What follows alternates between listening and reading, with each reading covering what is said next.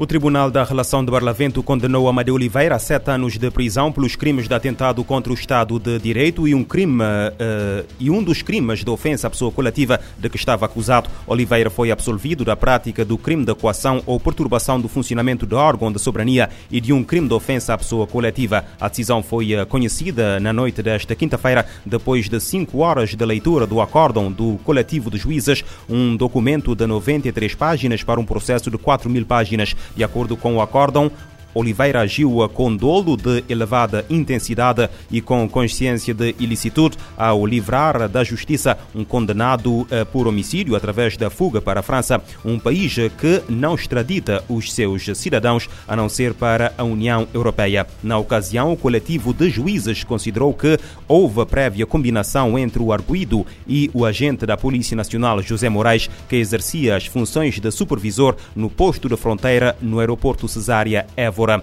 Quanto a um dos crimes de ofensa à pessoa coletiva pelas acusações, eh, pelas acusações públicas feitas aos juízes do Supremo Tribunal de Justiça, a Maria Oliveira foi condenada a uma pena de seis meses de cadeia. Em cúmulo jurídico, o Tribunal da Relação de Barlavento eh, decidiu aplicar a pena única de sete anos de prisão. De acordo com o acórdão, a condenação definitiva implica a perda do mandato de deputado à Assembleia Nacional, assim como o impedimento de ser reeleito e de exercer qualquer outro cargo político por um período de quatro anos, a contar a partir do fim do cumprimento da pena. O advogado foi ainda condenado a pagar 118 contos pelas custas do processo. Na leitura de, da decisão, o coletivo de juízes realçou o facto de, durante as sessões de julgamento que decorreram eh, de 29 de agosto a 11 de outubro, o arguído não ter mostrado arrependimento pelas palavras ofensivas à pessoa coletiva e principalmente o perigo de fuga. Os, as três advogadas de defesa presentes na sala da audiência negaram prestar declarações aos jornalistas, nomeadamente sobre um possível recurso. O terrorismo está a aumentar em toda a África, o que agrava a instabilidade e o conflito no uh, continente. O alerta foi feito esta quinta-feira durante o debate no Conselho de Segurança da ONU, que contou com a participação da Vice-Secretária-Geral das Nações Unidas, que abordou o número da ameaça à paz e uh, que abordou o aumento da ameaça à paz e a segurança no continente. Amina Mohamed apontou cinco sugestões para avançar nos esforços de combate ao terrorismo na região.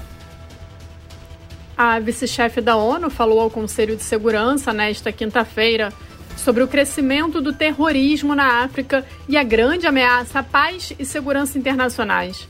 Amina Mohamed disse que extremistas violentos, incluindo Daesh, Al-Qaeda e seus afiliados, exploraram a instabilidade e o conflito para aumentar suas atividades e intensificar os ataques em todo o continente. Segundo ela, a violência sem sentido e alimentada pelo terror matou e feriu milhares, deixando muitos mais sofrendo com o impacto mais amplo do terrorismo em suas vidas e meios de subsistência. Amina Mohamed citou a misoginia no centro da ideologia de muitos grupos terroristas e afirmou que mulheres e meninas, particularmente, estão sofrendo o peso da insegurança e da desigualdade. Nos últimos dois anos, alguns dos afiliados mais violentos do Daesh se expandiram, aumentando sua presença no Mali, Burkina Faso e Níger, assim como no sul do Golfo da Guiné.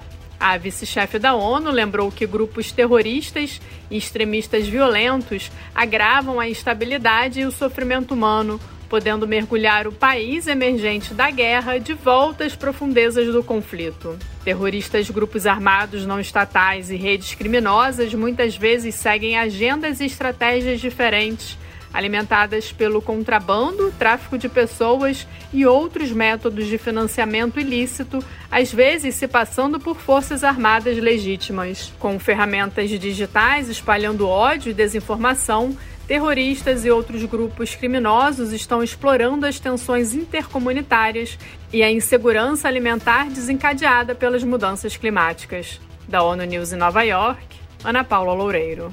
A representante do secretário-geral alerta que da emergência climática ao conflito armado e à pobreza e desigualdade ao ciberespaço sem lei e à recuperação desigual da Covid-19, o terrorismo está a convergir com outras ameaças.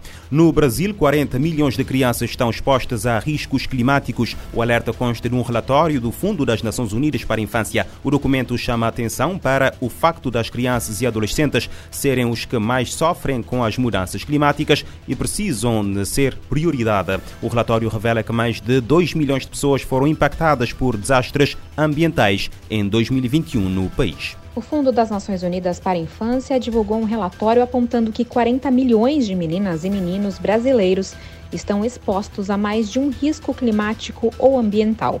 O número é equivalente a 60% dos jovens no país.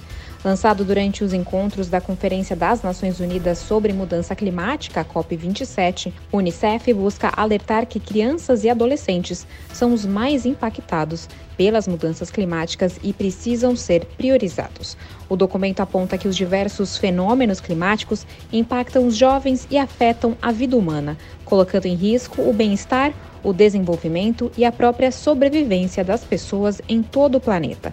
A representante interina do Unicef no Brasil explica que as mudanças climáticas e a degradação ambiental enfraquecem os direitos das crianças e adolescentes. Segundo elas, eles são os menos responsáveis pelas mudanças climáticas, mas suportarão o fardo de seu impacto. Paola Babos adiciona que serviços, políticas e instituições que atendem às necessidades deles e de suas famílias, também são comprometidos pela crise. Os efeitos da crise climática afetam desproporcionalmente crianças e adolescentes que já vivem em situação de maior vulnerabilidade e são privados de outros direitos, principalmente negros, indígenas, quilombolas e pertencentes a outros povos e comunidades tradicionais. Migrantes e refugiados, crianças e adolescentes com deficiência e meninas também são os mais afetados. Da ONU News em Nova York, Mayra Lopes. O relatório aponta para o facto de que a maioria das políticas públicas e dos planos nacionais referentes ao clima e ao meio ambiente mencionarem pouco ou ignorarem completamente as vulnerabilidades específicas de crianças e adolescentes em geral e desses grupos mais vulneráveis em particular.